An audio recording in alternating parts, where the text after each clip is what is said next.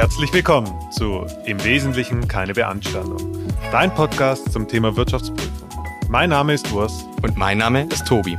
Zusammen haben wir über 20 Jahre Berufserfahrung auf dem Buckel und wir geben dir einen Einblick in den Alltag, den Beruf und die Aufgaben von Wirtschaftsprüfern. Ob du dich als Student für den Beruf interessierst oder ob du dich als Einsteiger besser für deine Arbeit vorbereiten willst. Bei uns bekommst du praxisnahe Do's and Don'ts für deine Zukunft. Hier bleibt keine Erbse ungezählt. Hi Urs. Hi Tobi. Urs, es gibt da ein altes Sprichwort, nur Bares ist Wahres.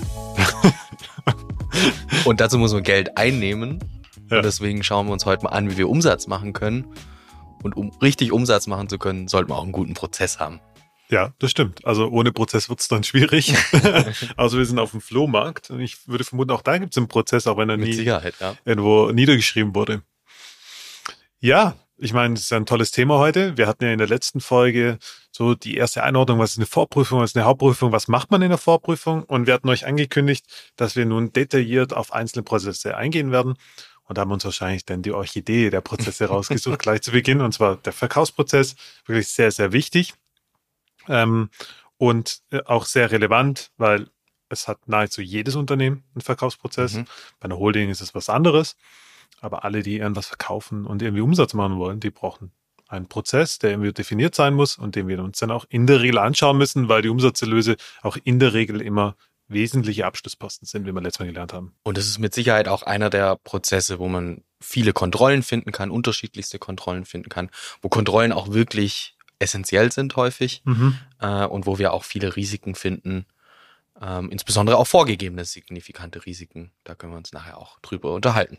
Genau. Ich glaube, das hat man letztes Mal gar nicht so detailliert besprochen. Es ist nämlich so, wenn man ein bedeutsames Risiko identifiziert hat, dann braucht man auch dazu eine dazugehörige Kontrolle. Also man muss dann auch eine Kontrolle dazu identifizieren, die man dann, man würde im Neudeutschen mappen sagen, die man dazu mappt. Man muss sie nicht prüfen, Mhm. aber man muss sie identifiziert haben und man muss sie einmal beurteilt haben.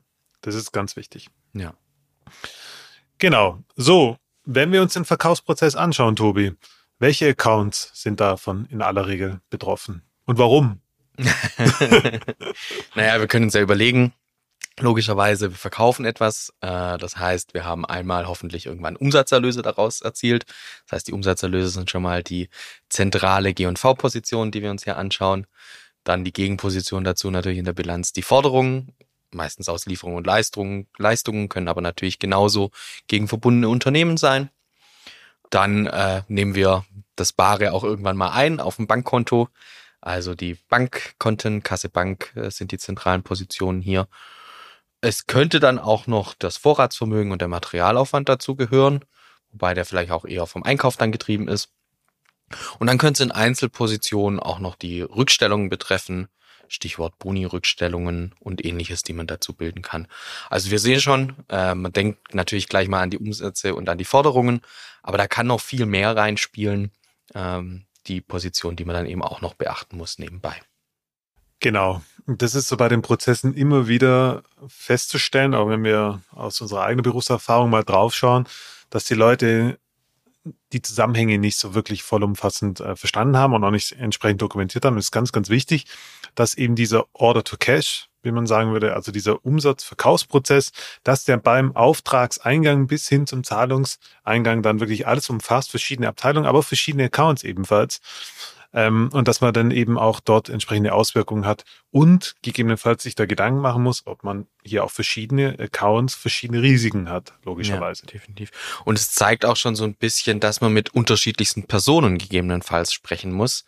Wenn wir uns überlegen, auf der Umsatzseite könnte man mit dem Vertrieb dann reden. Forderungen geht es auch um Kundenmanagement, Forderungsmanagement. Wenn wir Kasse Bank denken, geht es auch um Cashmanagement. Äh, und dann im Rückstellungsbereich sind es dann auch oft einfach Projektleiter, mit denen man sprechen muss. Also wirklich, da können einige Personen im Unternehmen relevant sein für den Prozess. Sehr, sehr spannender Prozess, definitiv. Ja, welche Aussagen oder welche Prüfungsziele verfolgen wir denn bei dem ähm, Verkaufsprozess? In der Regel ist es immer die Existenz, also einerseits der Forderung, aber auch der Umsatzerlöse und äh, die Periodenzuordnung. Das sind immer so die größeren Themen. Klar, kann halt auch in den Einzelfällen andere Prüfungsziele Ähm, manche unterscheiden auch bei den Prüfungszielen zwischen Bilanz und G&V-Positionen. Aber das ist im Kern das, was man dabei da, damit prüft. Also man will sicherstellen, dass die Forderungen vorhanden sind, also existent sind, ebenso die Umsatzerlöse und dass sie richtig abgegrenzt sind. Und deswegen gibt es eben dieses bedeutsame Risiko, was vorhin der Tobi schon mal angedeutet hat. Diese Periodenabgrenzung, die Umsatzabgrenzung ist immer ein bedeutsames Risiko. Und das muss ich dann auch immer anlegen, außer ich habe Argumente und eine gute Argumentationskette, warum es eben kein bedeutsames Risiko ist. Ja, die Bewertung kann natürlich auch oft äh, noch mit reinspielen, gerade bei den Forderungen. Aber ich ja. denke, die Existenz und Periodenzuordnung sind so die zentralen Prüfungsziele, ja. Gut, dann haben wir noch ein Sonderthema, das schneiden wir aber nur kurz an, ähm, weil wir immer mal wieder Fragen dazu bekommen, gerade von jungen Assistenten. Ähm, wenn man ein Unternehmen hat, was unterschiedliche Produkte verkauft, aber nicht nur unterschiedliche Produkte, sondern vielleicht auch komplett unterschiedliche Arten von Produkten, beispielsweise ein Unternehmen, was äh, mit, mit, mit irgendwelchen Vorratsvermögen handelt, also reiner Handelsvertrieb hat, aber auch ähm, ein Bauunternehmen ist, ja, vielleicht verkaufen sie die Baucontainer da oder schleusen die da durch und gleichzeitig bauen die auch. Da sieht man schon ziemlich deutlich, dass diese Umsatzerlöse, man nennt sie auch Revenue Streams, eben nichts miteinander zu tun haben vom Kernprodukt. Das wird dann auch unterschiedliche Prozesse haben in aller Regel.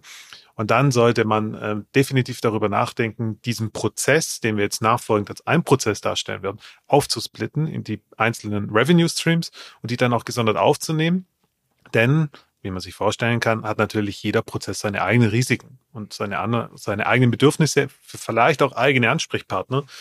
Ähm, wenn man eine Erstprüfung hat, aus eigener Erfahrung lässt sich sicherlich feststellen, dass der Mandant das manchmal selber nicht so auf dem Schirm hat. Das heißt, da auch höllisch aufpassen bei den Prozessaufnahmen, ob irgendwas, irgendwelche Produkte außerhalb des besprochenen mhm. Prozesses laufen. Ja. Ich finde ein ganz griffiges Beispiel ist so ein Autohaus, wenn man da hingeht und äh, sich damit äh, ja dort ein Anliegen hat. Das können ganz verschiedene Sachen sein. Ich kann einmal hingehen und will einen Neuwagen. Äh, ich kann einmal hingehen und will mir einen Gebrauchtwagen kaufen. Ich kann einmal hingehen und kann mir Ersatzteile kaufen. Und vielleicht kann ich auch einfach mein Auto mitbringen, uns zum Service bringen, zur Reparatur bringen und ähnliches. Und wenn ihr mal so überlegt, was könnten da ja der typische Ablauf sein, ihr merkt schon, das sind ganz andere Fragen. Vielleicht beim Neuwagen und Gebrauchtwagen noch ähnliche Prozesse. Aber spätestens, ob ich ein Auto zur Reparatur gebe oder ob ich ein neues kaufe, sind eben ganz unterschiedliche Abläufe im Unternehmen, die dort angesprochen werden. Ganz schönes Beispiel, wirklich sehr hands-on. Finde ich gut, ja. Nee, aber das ist ähm, wirklich wichtig, dass man da sich darüber Gedanken macht. Und da kann es dann sogar so weit gehen, dass man sagt, dieses signifikante Risiko der Umsatzabgrenzung kann auf den einen Revenue Stream zutreffen und auf den anderen eben nicht. Das heißt, das ist wirklich gesondert zu beurteilen und sehr, sehr wichtig. Ähm, das ist aber meistens eher auf Manager- oder Seniorenebene durchzuführen, aber weist darauf hin im Rahmen der Prozessaufnahmen.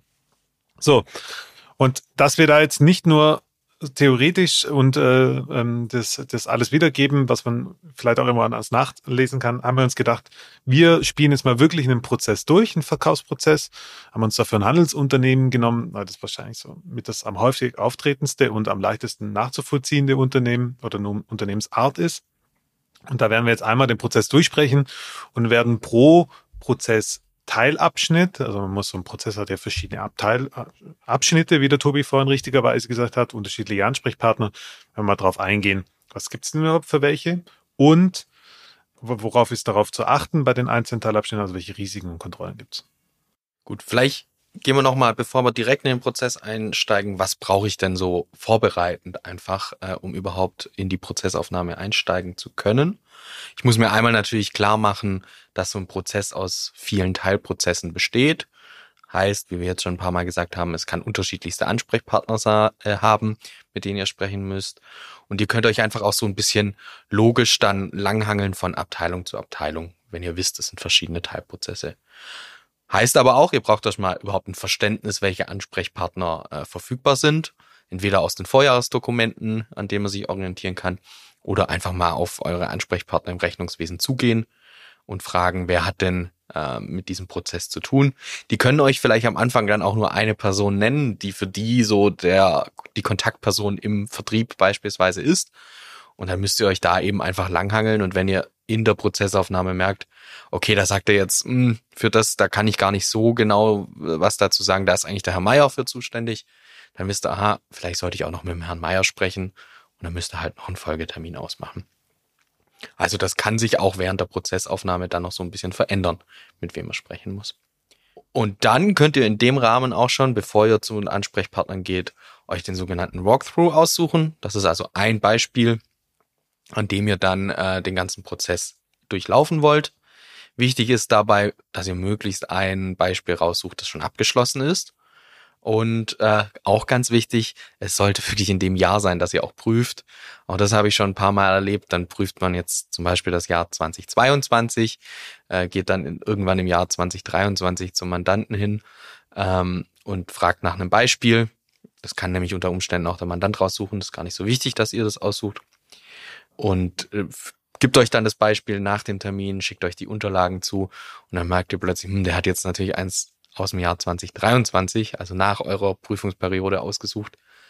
Mag der gleiche Prozess sein, aber schaut einfach, dass es ein Beispiel ist aus dem Jahr, das ihr auch prüft. Ja, sehr wichtig. Ich glaube, das sieht man ganz, ganz oft. Okay, und dann, bevor wir wirklich losstarten, sozusagen, ist es auch ganz wichtig, ähm, weil ihr werdet es jetzt nachher gleich feststellen, die Prozesse heutzutage basieren in aller Regel auf IT-Systemen. Es gibt vorgelagerte Prozessabschnitte, die sind vielleicht auch ein bisschen manueller, aber im Wesentlichen wird so ein Prozess in einem ERP, in einem FIBO-System abgewickelt. Das heißt, diese, dieses System hat auch einen bedeutenden, ja, bedeutenden äh, Teil an diesem ganzen Prozess. Und wenn man dann eine Prozessaufnahme durchführen möchte, muss man auch dieses System verstehen. Also ich muss wissen, was für Systeme sind überhaupt im Einsatz, wo sind die Schnittstellen, ähm, wer hat da drauf Zugriff, mit welchen Rechten und so weiter, ähm, um da so ein bisschen ein Grundverständnis zu erlangen. Man muss es nicht testen, also so eine sogenannte ITGC-Prüfung muss man nicht zwingend durchführen, aber man muss ein Verständnis darüber gewinnen. Ähm, das ist wahrscheinlich eine gesonderte Folge, Tobi, müssen wir uns mal überlegen, ob wir das dann aufnehmen im Nachgang zu allen Prozessen. Aber es ist sehr, sehr wichtig, ein Grundverständnis darüber zu erlangen, damit man sich dann auch auf die Auswertung überhaupt verlassen kann. Hm. Darum geht's. Und auch hier äh, nicht nervös werden, wenn plötzlich in der, mitten in der Prozessaufnahme von irgendwelchen Systemen gesprochen wird, die ihr noch nie gehört habt. Das kann passieren, dass der Mandant, wenn ihr das erste Mal darüber redet, welche IT-Systeme gibt's überhaupt, ja, so ein, zwei, die wesentlichen halt nennt und dann aber noch irgendwelche Vorsysteme vergisst, die er vielleicht gar nicht kennt, weil eine andere Person damit arbeitet. Also auch diese IT-Landschaft kann sich im, Namen, im Rahmen der Prozessaufnahme entwickeln. Nehmt die Infos dann einfach mit, dass es diese IT-Systeme gibt. Und dann könnt ihr anschließend auch im Team äh, mit eurem Wirtschaftsprüfer besprechen, sind das jetzt wesentliche Systeme, die man sich näher anschauen muss, wo man gesonderte Prüfungshandlungen vornehmen muss. Oder ist es vielleicht gar nicht so relevant für den Prozess am Ende? Okay, dann sind wir jetzt startklar. Ich glaube, jetzt haben wir die Basis gelegt, Tobi. Ich würde sagen, wir teilen uns die Prozesse auf, oder? Ja. Ich würde mal anfangen mit dem Thema Auftragsbearbeitung und Angebotsabgabe. Ganz, also der erste Schritt in einem Verkaufsprozess, das geht in den Vertrieb. Das heißt, ich brauche einen Termin mit dem Vertriebler, der dafür zuständig ist. Lauf bei dem rein, sprich mal mit ihm, wie funktioniert das überhaupt? Wie kommen die Aufträge an? Per Telefon, per E-Mail, per Schnittstelle über ein System? Per Fax per Fax, auch das ist gar nicht so unüblich. Ich habe auch schon einen erlebt, da kommt es per WhatsApp, ja, oder per SMS, also da gibt es das Wildeste. Es gibt auch sogenannte Gutschriftsverfahren, später in der Abrechnung, aber auch in der Auftragserstellung und Bearbeitung. Das heißt, ähm, klassischerweise OEMs ähm, im Automobilbereich, die geben gar keine einzelne Bestellung mehr auf, sondern das wird alles über eine spezielle Schnittstelle übertragen. Das ist dann nochmal ein, ein System, was man sich dann definitiv anschauen muss. Also es gibt die wildesten Formen und Farben, wie Aufträge reinkommen. In der Regel ist es per E-Mail oder eben per Telefonat. Oder eine Plattform, kannst du Oder eine Plattform, genau. Ähm, dort werden die Informationen eingegeben. Das heißt, wer bestellt was, wie viel, zu welchem Zeitpunkt. Das sind so eigentlich so die klassischen Fragen. Also ähm, Preis, Menge, dann gibt es vielleicht auch Rahmenvereinbarungen, da muss ich auch mal nachfragen. Ähm, gibt es vielleicht abweichende Preise, das ist dann relevant für das Thema Vorratsbewertung. Also ihr seht auch, das greift so ein bisschen alles ineinander. Das heißt, wenn ich jetzt mal mir diesen Prozessabschnitt anschaue, dann habe ich ganz klassischerweise zwei Risiken. Das eine ist eine falsche Verarbeitung. Das heißt, der Auftrag kommt rein, aber ich gebe die falschen Stammdaten ein. Also entweder der Adressat ist falsch oder der Preis ist falsch oder die Menge ist falsch oder das Lieferdatum ist falsch. Alles Mögliche kann man sich da vorstellen. Ich habe auch schon alles erlebt, glaube ich, in meiner mhm. Prüferkarriere. Oder was auch ein typisches Risiko ist, das zweite ist, dass Aufträge verloren gehen. Ja, und da kann es natürlich ein bisschen schwierig werden, wenn damit Vertragsstrafen verbunden sind. Also da muss man ein bisschen aufpassen. Das muss sicher sein. Das heißt, die Systeme müssen miteinander funktionieren und sprechen können. Ja, also ihr seht schon die Relevanz der IT-Systeme. Ähm, ganz klassischerweise, was ich schon erlebt habe bei verloren gehenden Aufträgen ist, Auftrag kommt per Telefon rein, jemand schreibt es auf einen, auf einen Notizblock und will es dann übertragen, macht es vielleicht einmal die Woche, dann kann er die Schrift nicht mehr lesen oder der, das Blatt Papier ist weg. Dann hat man eben beide Risiken auch schon direkt vorhanden und dann, ja, dann hat man sie und dann muss man sich eben überlegen, wie gehe ich damit um. Also das sind so die zwei typischen Risiken bei der Auftragsanlage und entsprechenden Eingang. Ich denke, ein großes Thema, was man hier äh, immer aufnehmen muss, ist wirklich das Thema Stammdaten auch. Also wie werden für Kunden Stammdaten angelegt? Wer darf die ändern? Äh, Gibt es da irgendwelche Parameter? Gibt es irgendwelche Vorschriften? Wie wird eigentlich überprüft, wenn das ein neuer Kunde ist? Nehme ich den überhaupt an? Äh, ist es ein Bestandskunde, der noch äh, Rechnungen in äh, Millionenhöhe offen hat, darf ich dem überhaupt neue Aufträge vergeben und so weiter. Also das Thema Stammdaten und was ist dahinter liegt und wie ist das Berechtigungskonzept dazu, das ist ein Thema, wo man hier echt ein bisschen Zeit investieren sollte, um das aufzunehmen, einfach mit, mit dem Mandanten zusammen. Genau, sehr wichtig. Ähm, jetzt kommen wir auf die Kontrollen und das, das gerade, da gerade jetzt kann man den Punkt vom Tobi auf, die Stammdaten. Ist auch wichtig, dass der Vertrieb die Stammdaten nicht anlegen darf, ja, sondern, also ist sehr zu empfehlen, sondern dass es eben die FIBU macht. Die FIBU muss dann auch die entsprechenden Rechnungen erstellen, das heißt, die legen dann neue Debitoren jetzt in dem Fall an oder auch Kreditoren, dann wenn wir in den Einkaufsprozess gehen, die hinterlegen dann sowas wie die Umsatzsteuer-ID und Zahlungsbedingungen, also 30 Tage, 60 Tage, Sconti-Bedingungen etc. Und, und das ist ganz, ganz wichtig, auch die Bankdaten. Das ist im Einkauf wichtiger als im Verkauf, aber auch die, sowas, dass halt an die richtige Kontonummer dann überwiesen wird im Einkauf. Ähm, jetzt beim, beim Debitor ist es natürlich nicht so zwingend relevant, außer man hat sowas wie Boni, ja, also mengenabhängige Vergütung, dass es wieder rückvergütet wird, nicht dass Gelder umgeleitet werden. Das ist wichtig. Das heißt, im Hinblick auf Kontrollen, dass man eben Vier-Augen-Prinzip hat oder dass man eben durch Berechtigungskonzepte das entsprechend abfangen kann. Genau, so, das war so ähm, das Thema Auftragseingang, Bearbeitung, Anlage. Genau. Ja, dann können wir eigentlich direkt zum nächsten äh, großen Kapitel im ganzen Prozess kommen, nämlich die Auftragsverarbeitung. Ihr müsst euch jetzt also überlegen, äh, das Unternehmen hat jetzt einen Auftrag bekommen. Äh, Urs hat schon angedeutet, das muss jetzt irgendwie weitergeleitet werden, damit die Aufträge auch nicht verloren gehen und irgendjemand im Unternehmen weiß, dass äh, der Produktionsschritt oder der Verarbeitungsschritt eben angestoßen werden muss. Also könnt ihr euch erstens schon mal anschauen, wo landet eigentlich diese Bestellung und äh, wie wird die verarbeitet und wohin wird sie eigentlich weitergeleitet, wenn die jetzt also angenommen wurde. Ähm, wenn es jetzt also ein Handelsunternehmen ist, äh, muss es irgendwo verarbeitet werden. Es muss einmal autorisiert werden. Äh, es kann zum Beispiel sein, dass es ein Kunde ist aus einem äh, Land, das äh, politischen Sanktionen unterliegt. Dann muss hier irgendwie eine Kontrolle vorhanden sein, dass äh, ja der Auftrag gestoppt wird. Oder es ist kein äh, ein, ein Kunde mit schlechter Bonität, wie wir vorhin auch kurz schon angedeutet hatten, also einer, der in der Vergangenheit einfach nicht gezahlt hat, dann müsste ähm, einfach festgelegt werden, dass er vielleicht per Vorauskasse zahlt oder man einigt sich darauf, überhaupt keine Aufträge mehr an diesen Kunden zu vergeben. Das sind auch so die beiden großen Risiken, die man da haben kann, äh, dass einmal eben die Verarbeitung selbst gar nicht autorisiert wird, zum Beispiel auf den, aufgrund von Sanktionen oder eben aufgrund schlechter Bonität eben der Auftrag auch nicht weiter bearbeitet werden kann. Die Kontrollen dazu, die vorhanden sein können, sind einmal ein Berechtigungskonzept. Das kann einmal sein bei gewissen Kunden aus gewissen Ländern, muss eben äh, eine gewisse Abteilungs- oder eine gewisse Hierarchiestufe den Auftrag erst freigeben. Also es muss eine Art Vier-Augen-Prinzip geben. Oder ab einem gewissen Auftragsvolumen gibt es vielleicht nochmal eine, Auf, äh, eine Freigabe, eine gesonderte. Also hier kann man sehr gut Kontrollen einführen. Da müsst ihr immer ein bisschen aufpassen.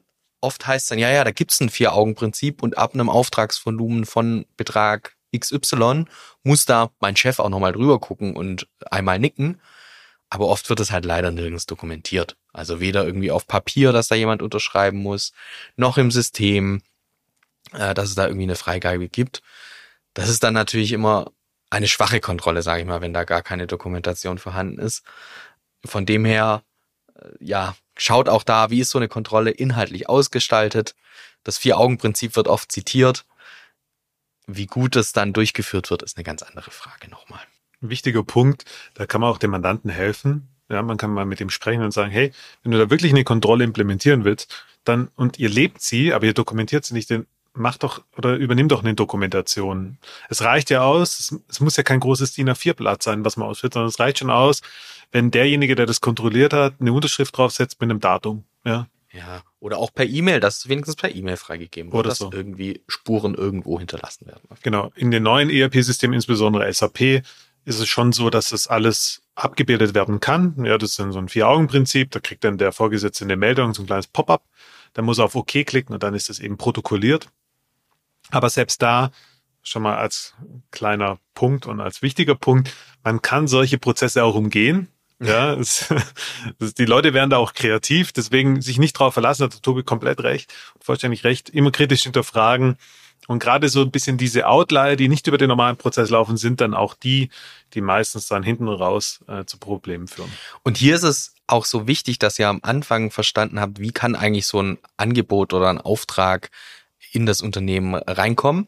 Weil natürlich wird dann am Anfang gesagt, das kommt alles per E-Mail rein. Und dann gibt es vielleicht einen Sachverhalt, der per Telefon eingeht. Aber dann ist eigentlich sogar der Telefonauftrag das Interessantere, weil wie wird der dann eigentlich verarbeitet? Und läuft der dann auch diese ganzen Kontrollen durch? Also muss der trotzdem ins System eingegeben werden? Gibt es da dann trotzdem dieses Freigabe- und Berechtigungssystem? Deswegen, wenn ihr vorne versteht, wie kann eigentlich der Prozess angestoßen werden, nur dann, wenn ihr da eigentlich alles abgefangen habt, könnt ihr auch wirklich verstehen, wie der Auftrag hinten raus dann ab abgewickelt wird auch. Ja. Und könnt alle Risiken erfassen. Das ist auch immer wichtig. Gut. Also jetzt haben wir den Auftrag äh, irgendwie erhalten, haben ihn auch erstmal verarbeitet im Ich habe System ihn freigegeben, Tobi. Du hast ihn freigegeben, Ja. was? Sehr gut. Ja, bin vertrauenswürdig. Du hast auch gerade einmal mir zugenickt, also das ist dann äh, dein Okay. Dann muss jetzt irgendwie das Lager wissen, dass die hoffentlich auch Ware rausschicken und äh, die Ware überhaupt auch äh, auf Lager haben, äh, um den Auftrag abwickeln zu können. Das heißt, es muss einmal irgendwie ein System geben, wo das Lager mitarbeitet. Das kann einerseits das gleiche System sein, Warenwirtschaftssystem. Manchmal ist es auch ein gesondertes System. Dann ist da wieder interessant, wie ist denn die Schnittstelle, wie erfährt das Lager eigentlich von diesem Auftrag, der freigegeben wurde. Äh, Und welche Prozesse werden innerhalb des Lagers angestoßen. Und ich würde sagen, spätestens hier ist die Wahrscheinlichkeit, dass ihr mit einer zweiten Person redet, relativ hoch. Äh, Weil da seid ihr dann nicht mehr im Büro, da seid ihr nicht mehr beim Vertrieb, sondern dann seid ihr wirklich in der Lagerhalle äh, bei der Person, die das Lager managt, äh, die den Warenausgang regelt und so weiter. Also hier werdet ihr höchstwahrscheinlich schon mit der zweiten Person zu tun haben. Ein kleiner Tipp. Vorprüfungen finden ja in der Regel im November statt. Das heißt, zieht eine dicke Jacke an, weil Wareneingang, Warenausgang ist aller, in aller Regel außerhalb einer beheizten Halle. Ja, das kann ganz schön kalt werden, gerade wenn es schneit oder sowas. Ja, deswegen packt euch da gut ein, wenn ihr merkt, es ist draußen und zieht die Warnweste an, wenn es euch empfohlen wird oder wenn es vorgesehen ist, weil da fahren dann auch in aller Regel LKWs und irgendwelche Gabelstapler und so Oft auch Helm und Sicherheitsschuhe. Ja, also da kann man sich dann schon mal richtig einkleiden sozusagen. Das lohnt sich. Aber es ist auch super spannend, weil das ist quasi die Basis für alles, was darauf aufbaut. Ja, und wenn ihr hier schon mal gute Kontakte knüpft, äh, ist das auch nicht schlecht, weil die Wahrscheinlichkeit, dass ihr mit der Person bei der Inventur wieder zu tun haben werdet, ist relativ hoch. Das heißt, wenn man sich da schon mal gut versteht, dann äh, klappt auch die Inventur umso besser. und jetzt habt ihr innerhalb des Lagers natürlich auch wieder typische Risiken. Und da geht es im Wesentlichen darum, woher weiß der Lagermitarbeiter eigentlich, wie viel er ausliefern muss und äh, dann auch zu welchem Preis das Ganze natürlich äh, ausgeliefert wird. Das heißt, es muss hier, äh, gibt es das Risiko, dass äh, die Bestellung über eine Menge von fünf äh, erfolgt ist. Es werden aber plötzlich zehn ausgeliefert, weil es irgendwie innerhalb der Schnittstelle zwischen den Systemen zu einem Problem kam. Oder ein Preis von null plötzlich angegeben wird und die Ware quasi gratis versendet wird. Äh, das ist ein, ein ganz klassisches Risiko, also die Mengen- und Preiseffekte, die hier zur Abweichung kommen können. Und dann kann es natürlich auch zu Stammdatenproblemen kommen. Das heißt, es wird der falsche Adressat plötzlich angegeben. Die Versandpapiere werden also falsch erstellt. Äh, Oder es wird plötzlich doch Ware versendet, die am Anfang gar nicht autorisiert wurde und es geht eben doch an einen Kunden, der gar nicht ausreichend als äh, ausreichend Bonität hat. Ähm, das heißt, hier gibt's dann ganz klassische Kontrollen, ähm, dass systemseitig eben einmal die Menge und der Preis abgeglichen werden. Äh, das ist eigentlich ein wirklich in modernen Systemen ganz, ganz übliche Kontrolle, die es in jedem System geben sollte. und dass dann auch äh, die Versandpapiere nach der Kommissionierung, schwieriges Wort, an die richtige Kiste gepackt wird und sozusagen die Kiste richtig gepackt ist, dass das nochmal kontrolliert wird, zumindest in Stichproben. Genau, das ist auch eine Kontrolle, die es hier geben kann. Ja. Sogar manchmal so, dass der Lagermitarbeiter besser weiß, was versendet werden muss, welche Stückzahlen, ja. als der äh, Vertriebler. Das ja. ist immer ganz witzig. Also es ist ja auch schon so gerade im Handelsunternehmen, dass der Kunde oft das Gleiche bestellt, gleiche Anzahl oder hat auch immer die gleichen Produkte. Ähm, darum hört auch immer ganz genau zu, was er so erzählt, ähm, ob das gut läuft oder ob es da Proz äh, Prozessschwächen gibt, gerade insbesondere vom Schnittstelle Vertrieb zum Lager. Ähm, falls es da irgendwie was Abweichendes geben sollte, das regelmäßig auftritt, dann greift es mal gerne auf, weil das ist gegebenenfalls ein Risiko, dass eben bei vorigen Stammdatenanlagen, wir hatten es jetzt ausgiebig schon diskutiert, ähm, öfter mal Fehler auftreten, die dann eben zu entsprechenden Risiken führen können. Ähm, es ist sogar so, dass bei der Kommissionierung, wir haben jetzt viel über technische Kontrollen gesprochen, es gibt auch ähm, Mandate, da ist es dann so, dass der, ähm, der Warenausgangsleiter sozusagen die Versandpapiere persönlich in die FIBO bringt und die buchen dann auf dieser Basis dann später die Rechnungen, ja, oder erfassen die Rechnungen, fakturieren sozusagen, kommen jetzt gleich drauf zu sprechen. Das ist was. Und es ist sogar manchmal so, dass gewisse Produkte in gewissen Verpackungen angeliefert werden müssen. Das ist ganz typisch bei OEMs, also bei Automobilherstellern, dass die eben gewisse Kartonagen verlangen, damit das Produkt dann irgendwie besser in den Prozess einfließen kann. Das heißt, der Warenausgangsleiter hat eine relativ wichtige Rolle in diesem Prozess, in diesem Prozessabschnitt. Hört dem genau zu, das ist eine wichtige Person. Und wie der Tobi gesagt hat, den werdet ihr wieder treffen, spätestens bei der Inventur. Und auch da wieder das ist irgendwie schon, wenn man den Prozess aufnimmt, gerade im Lager, da kriegt man ein gutes Gefühl dafür. Ist es jemand, der weiß auch, aha, die Kiste zu dem Auftrag, der morgen rausgeht, die steht da hinten, das weiß ich genau. Ich kenne die Kunden. Üblicherweise bestellt er das und das in dieser und jener Menge. Ähm, das gibt auch ein gutes Gefühl. Einerseits, wie gesagt, für die Inventur, dass die Lagerführung einfach schon gut funktioniert, aber auch für den Prozess äh, an sich ist das wirklich eine zentrale, ja, ein zentraler Teilprozess und da ein gutes Gefühl zu, dafür zu bekommen, äh, ob die alles im Griff haben oder ob es da eher chaotisch zugeht. Das ist auch ein ganz wichtiger Teil der Prozessaufnahme. Mhm. Und wirklich super spannend, gerade am Anfang, ja. super spannend. Mache ich sehr gerne noch selber. Ähm, hören mir gerne die Geschichten da an, was immer wieder witzig ist und super interessant. Okay, und ihr seht jetzt, jetzt haben wir schon relativ lang gesprochen. Wir waren aber noch nicht einmal bei unseren normalen Ansprechpartnern im Rechnungswesen. Dazu kommen wir jetzt. Jetzt geht es nämlich um die Fakturierung. Das heißt, von der Auftragserstellung bis hin zum Warenversand sind wir jetzt einmal durch. Wir haben ähm, die Ware ist rausgegangen. So, und jetzt kriegt eben der Mitarbeiter eine Meldung, ja, die Ware wurde versendet und jetzt muss er das quasi fakturieren, damit es auch im System als Forderung entsprechend eingebucht wird. Ähm, da gibt's die klassischen Fehler mit den Stammdaten, was wir jetzt auch schon mal gesprochen haben, das heißt falsche Menge, falscher Preis wurde berücksichtigt. Ja, das ist ganz, ganz wichtig. Ähm, oder was noch viel schlimmer ist, dieses Versandpapier, was ich vorhin angesprochen hatte, was manuell hochgetragen wird, kommt nicht an, geht auf dem Weg verloren, der Stapel wird irgendwie aus Versehen geschreddert. Das heißt, es wird gar nicht fakturiert. Ja, also Ware wurde versendet, wurde gar nicht fakturiert. Das ist sehr unglücklich im Hinblick auf auf den Erfolg des Unternehmens. ja. Auch das habe ich schon erlebt. Oh, ja. ja. Oder was was man auch immer mal wieder erlebt und das ist wirklich das risikobehaftetste aus Sicht des Prüfers, dass Rechnungen erstellt werden, aber der Warenausgang noch gar nicht stattgefunden hat ganz klassisch Periodenabgrenzung. Der Warenausgangsmitarbeiter kommt hoch und sagt, ja, ja, wir verpacken das gerade noch, das wird heute spätestens morgen noch abgeholt und ist schon der 31.12. Man verlässt sich drauf, man bucht die, die Rechnung ein im, im Rechnungswesen, in der FIBU und dann stellt sie eben raus, das wurde erst im Januar versendet. So. Und das ist äh, ungeschickt, wenn es der Abschlussprüfer findet. Dann gibt es nämlich eine entsprechende Feststellung, wenn es wesentlich ist. Und ähm, das ist eigentlich auch immer das Thema mit der Umsatzabgrenzung. Deswegen macht es auch total Sinn, sich diesen Prozess anzuschauen und wenn man mit den Leuten spricht, insbesondere mal nachzufragen, wie war denn eigentlich so die letzten zwei, drei Wochen, vielleicht auch der, der letzte Monat Dezember, wie viel habt ihr da noch rausgeschickt, wann sind Betriebsruhen und so weiter, einfach um ein Gefühl dafür zu bekommen, kann die, dieser Fehler auftreten. Ging es da ein bisschen hektisch zu dieses Jahr, ja. waren irgendwie ja einfach mehr los oder war kurz davor noch, hat sich viel angestaut im Lager und dann ist der Druck intern ein bisschen gestiegen, noch viel rauszuhauen an, an Produkten, an Lieferungen. Also ja, das ist wirklich auch ein wichtiges Gefühl, das man bekommen kann in der Prozessaufnahme. Ja, also ganz, ganz, ganz wichtig. Und was man dann auch gerade noch fragen kann, tatsächlich in der Warenausgang, sag mal, verschickt ihr ja was per, per Boot oder per Schiff, ja, oder per Flugzeug. Ja. Stichwort Incoterms, wir haben es schon ein paar Mal diskutiert. Aber sehr, sehr wichtig, mit diesen Leuten zu sprechen, ähm, weil die sehr viel Wissen haben im Unternehmen. So, also man sieht, jetzt sind wir im Rechnungswesen, wir haben schon die Risiken identifiziert. Und da gibt's auch hier wieder Kontrollen. Also wenn jemand das Papierchen hochbringt, dass man eben Vier-Augen-Prinzip hat, wenn jemand die Daten eingibt zur Rechnungsfakturierung, also ist die Menge und der Preis richtig. Ähm, also gibt's einen Abgleich zwischen Versandpapier und Rechnung. Aber in aller Regel heutzutage ist es alles systemseitig. Das wird eine mhm. komplett automatische Abwicklung. Da kann man dann einmal schauen, ist es ein einheitliches System, ist es ein System, gibt es also keine Schnittstelle. Und falls es ein vorgelagertes Materialwirtschaftssystem gibt oder Warenwirtschaftssystem, dann muss ich mir definitiv die Schnittstelle anschauen ja. und gucken, sind alle Positionen vollständig übertragen worden?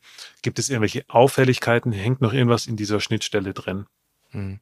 Und ich meine, hier bietet sich natürlich auch an, immer nicht nur die Rechnung äh, mit dem Lieferschein dann abzugleichen, sondern oft hat man dann den sogenannten Three-Way-Match, also drei Dokumente, die abgeglichen werden.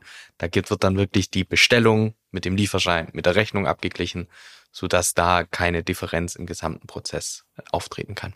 Ein ganz großes Thema dann insbesondere im Einkaufsprozess noch dazu. Ja. Ähm, da werden wir dann auch nochmal drüber sprechen. Genau, so jetzt haben wir quasi die Rechnung, oder wir nicht, aber der Mandant hat die Rechnung fakturiert. Das heißt aber noch nicht, dass der Prozess abgeschlossen ist, Tobi, Nein. oder? Nein. Jetzt brauchen wir nämlich noch Geld. Sonst haben wir das alles umsonst gemacht. Äh, und da geht's natürlich dann um das Thema Zahlungseingang und wenn es zu Problemen bei der Zahlung kommen sollte, Mahnung. Äh, da kann sie jetzt bei, ich sag mal, mittelgroßen Mandanten sein, dass das die gleiche Person ist, die auch äh, im Rechnungswesen irgendwo sitzt, aber meistens gibt es dann eine Person, die zuständig für Zahlläufe ist äh, und auch die Kontrolle von Zahlungseingängen. Da muss man dann einfach einmal mit ihr sprechen.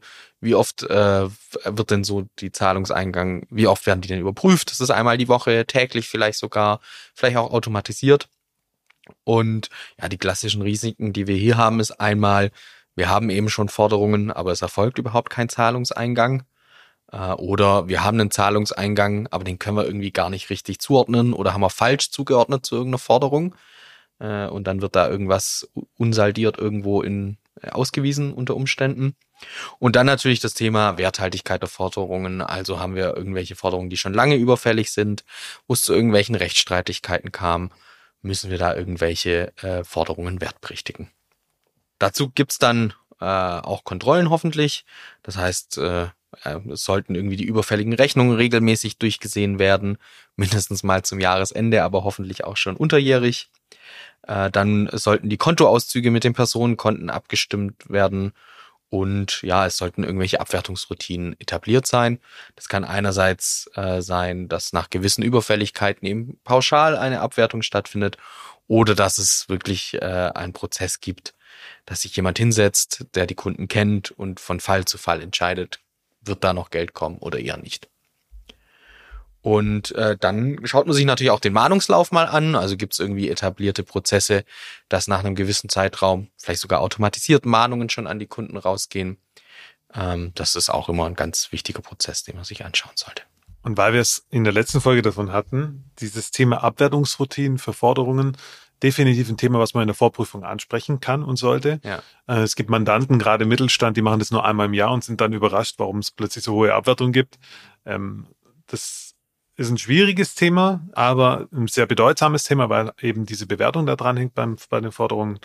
Und es ist auch ein Thema, was immer wieder diskutiert wird. Deswegen achtet darauf, dass es da eben Abwertungsroutinen gibt, dass die eingehalten werden und dass nicht, wenn man eine Abwertungsroutine hat, dann immer in Einzelfällen und das dann über die Gesamtheit entschieden wird, nee, ich werte doch nicht ab, weil A, B, C, D, E. Mhm. Also da müssen schon gute Gründe vorliegen, dass ja. man es nicht abwertet. Ja, definitiv. Und das ist natürlich auch ein Thema, das man dann spätestens wieder in der Hauptprüfung intensiv diskutieren muss, wenn es dann Einzelfälle gibt.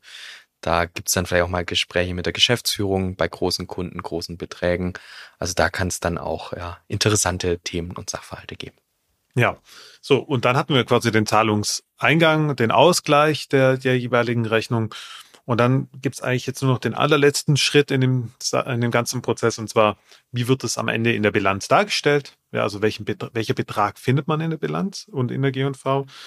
Und da muss man eben schauen, ist es ein voll integriertes System? Das heißt, Forderungen werden auch in dem jeweiligen Buch geführt, im Hauptbuch. Oder ist es ein vorgelagertes System? Da muss man eben nochmal die Schnittstelle prüfen. Ganz klassisch, sobald ich zwei Systeme habe, habe ich ein Risiko dazwischen wegen, wegen einer nicht funktionierenden Schnittstelle. Das heißt, da kann man auch mal eine Kontrolle durchführen, beziehungsweise eben manuell abgleichen. Das ist alles möglich. Und allerspätestens an der Stelle solltet ihr auch das Thema Incoterms nochmal ansprechen, äh, weil ihr natürlich, wir hatten das bedeutsame Risiko der Periodenabgrenzung, da sind natürlich die Incoterms das äh, Wesentliche und das wesentliche Thema. Und äh, ja, relativ häufig werdet ihr wahrscheinlich schon bei der Fakturierung äh, auch vom Mandanten hören, ja, und dann fakturiere ich und in dem Zeitpunkt wird dann auch mein Umsatz eingebucht. Da sollten äh, alle Warnlampen einmal angehen, weil natürlich das Rechnungsdatum und der Ausgang, das Ausgangsdatum der Rechnung nicht das Relevante ist. Sprecht da das Thema, Thema Incoterms nochmal an. Welche Regelungen gibt's da? Vielleicht wird auch zum Jahresende dann einfach nochmal ein Abgrenzungsprozess vorgenommen und der Umsatz wird halt unterjährig schon mal eingebucht. Ähm, aber auch das müsst ihr definitiv aufnehmen und ist ein sehr zentraler Teil des ganzen Prozesses. Schön gesagt. Und ich finde auch, das sind jetzt quasi die abschließenden Worte, oder? Ja, wir sind einmal durch, eigentlich oder? einmal durch. Äh, denkt dran, den Walkthrough, äh, die Dokumentation dazu einzusammeln, dass ihr wirklich einmal alle Dokumente von der Bestellung bis zum Kontoauszug der Zahlung dann habt äh, und auch äh, die Buchungen im System nachvollzogen habt. Auch da hilft es, wenn man Datenabzug hat und äh, das Ganze einmal nachvollziehen kann im eigenen System und nicht auf Screenshots von Mandanten und Abzüge äh, angewiesen ist. Vor allem auf die wartet man in aller Regel auch sehr lang. Das stimmt, ja. und auch da ist natürlich das Problem, wenn ihr mit vielen unterschiedlichen Personen zu tun habt, dann kommen die Unterlagen von unterschiedlichen Personen. Das heißt, bis da die Dokumentation immer da ist, das kann manchmal ein bisschen dauern aber ihr braucht sie unbedingt, um auch zu sehen, dass äh, der Prozess so, wie er beschrieben wurde vom Mandanten, tatsächlich durchgeführt wird. Und das Thema Dokumentation würde ich doch jetzt einmal ganz gern aufgreifen, ja. Tobi. Ich weiß, eigentlich sind wir fertig, aber ich bin ganz großer Fan von Flowcharts bei Prozessdokumentation. Ja. Ich kenne beides, also elendslange Word-Dokumente, die über seitenweise alles Mögliche beschreiben. Flowcharts ist mir so ein bisschen dazu gezwungen, sich kurz zu halten und prägnant zu halten und man kann es einfach besser visualisieren. Ähm, deswegen überlegt euch das mal. Ich finde es eine gute Sache. Das kann man dann auch mit Datenanalysen eben unterstützen, sei es Belegarten oder Überfälligkeiten, Routinen etc. Ähm, es hilft dann doch einen schnelleren Überblick zu gewinnen, gerade wenn es Revenue Streams sind. Und Flowcharts helfen euch auch, Ausreißer besser darstellen zu können und irgendwie besser klar machen zu können, dass der Prozess vielleicht doch ein eigener Prozess ist, den man nochmal gesondert aufnehmen muss. Ja. Ähm, wenn man zum Beispiel eine andere Auftragseingangsart hat plötzlich. Ja. Okay, das soll es dann jetzt aber auch gewesen sein, oder? Genau. Das sind mal ein schneller Überblick gewesen, was die typischen Risiken und Kontrollen in so einem Umsatzvertriebsprozess äh, äh, sein können. Dann äh, haben wir viele Punkte angesprochen. Mhm. Äh, Urs, du möchtest heute nochmal zusammenfassen, was denn die wichtigsten Takeaways sind aus der heutigen Folge. Sehr gern. Ich freue mich. Dann äh, gilt dir die nächste Minute die volle Aufmerksamkeit. Also wir haben heute besprochen den Verkaufsprozess. Wahrscheinlich der bedeutendste Prozess bei den Prozessaufnahmen, eben insbesondere wegen diesem bedeutsamen Risiko bei der Umsatzabgrenzung. Deswegen achtet darauf. Ähm, was wir auch kennengelernt haben, ist, dass ein Prozess nicht nur auf einen Account zutrifft, sondern dass er sich durchzieht durch das Zahlenwerk. Wir orientieren uns am Geschäftsprozess des Mandanten und gehen diesen nach anhand eines Beispiels im sogenannten Walkthrough. Auch das haben wir kennengelernt. Ähm, worauf wir auch hingewiesen haben, ist das Thema Revenue Streams, das heißt die Aufteilung der Umsatzerlöse, wenn es unterschiedliche Produktarten, Verkaufsarten sind, in die jeweiligen äh, Erlösstränge, damit man auch individuelle Risiken zuordnen kann und eben auch auf die Risiken eingeht dann. Und dann haben wir auch noch ähm, gesagt, dass ein Prozess aus verschiedenen Teilprozessen besteht, ja, verschiedene Abteilungen, die da zusammenspielen. Das heißt, es ist ganz wichtig, die Ansprechpartner vorab zu identifizieren, mit den Termine auszumachen. Kleiner Tipp, beginnt bei den, beim beim Start des Prozesses und nicht beim Ende des Prozesses. Ähm, sucht euch da ein Beispiel aus, ein Walkthrough, ähm, was vollständig abgeschlossen ist in der jeweiligen zu prüfenden Periode, damit es auch entsprechend richtig zugeordnet ist und habt immer ein bisschen so einen Blick auf das ganze Thema IT-Systeme. Wo gibt es Schnittstellen? Gibt es Systeme, die ihr noch nicht kennt, ähm, die vielleicht auch neu eingeführt würden, um gegebenenfalls auf das Thema ITGCs nochmal näher eingehen, ein, einzugehen. So, dann haben wir kennengelernt, ein Verkaufsprozess startet beim Vertrieb. äh, Auftragseingang, ein Telefonat kommt rein, die Stammdaten werden erfasst, die Stammdaten ziehen sich auch durch im Hinblick auf die Risiken. Wir sind dann über die Auftragsverarbeitung bis hin zum Lager, haben dort gesagt, achtet insbesondere beim Warenausgang drauf, ob das sauber abläuft, ob es zum Stichtag da nochmal ganz viel über die Rampe geschoben wurde oder eben nicht. Dann gibt's weiter zum Rechnungswesen, zur FIBU, ähm, dass eben auch hier alle Rechnungen richtig erfasst wurden und nicht falsche Rechnung oder keine Rechnung erfasst wurde. Und zu guter Letzt das Thema Zahlungseingang und Mahnung, ganz wichtiger Prozess, insbesondere im Hinblick auf die Bewertung der Forderung. So, ich glaube, das war jetzt eine Minute, in Schnelldurchlauf, alles drin. Sehr schön. Danke, Urs. Ich danke dir, Tobi. Es hat mir viel Spaß gemacht. Es hat sehr viel Spaß gemacht, ja. Es ist ein umfassender Prozess, den wir da einmal durchlaufen haben. Und äh, jetzt freue ich mich auch schon, dass wir äh, weitere Folgen haben werden und nicht nur, das ist jetzt nicht abgesprochen, aber ich verrate jetzt einfach mal ein kleines Geheimnis, dass wir auch andere Folgen noch planen werden, nicht nur zur Prüfungsmethodik an sich, wir werden uns in zukünftigen Sonderfolgen auch mal noch, äh, ja, ich sag mal, Betrugs- und Fraudfälle der Vergangenheit anschauen, äh, aus Bilanzierungssicht und wollen einfach mal gucken, wie wir diese Themen vielleicht adressieren würden, welche Erkenntnisse man daraus ziehen kann und welche Datenanalysen und andere Prüfungshandlungen vielleicht helfen würden. Da dürft ihr gespannt sein, was da kommt in den nächsten Folgen. Und dann werden wir uns natürlich in den normalen Folgen auch weitere Prozesse angucken. Bis dahin wünschen wir euch viel Spaß. Wir freuen uns auf die nächsten Folgen. Und bis bald. Bis dann. Ciao. Danke fürs Zuhören. Wenn dir die Folge gefallen hat, dann vergiss unbedingt nicht den Podcast zu abonnieren und uns eine Bewertung zu hinterlassen. Das würde uns sehr helfen. Hey, und wenn du Fragen zum Inhalt hast oder dir bestimmte Themen für zukünftige Folgen wünschst, dann schreib uns einfach eine Mail. Unsere Kontaktdaten findest du in den Show Notes. Wir hören uns wieder in zwei Wochen. Bis dann.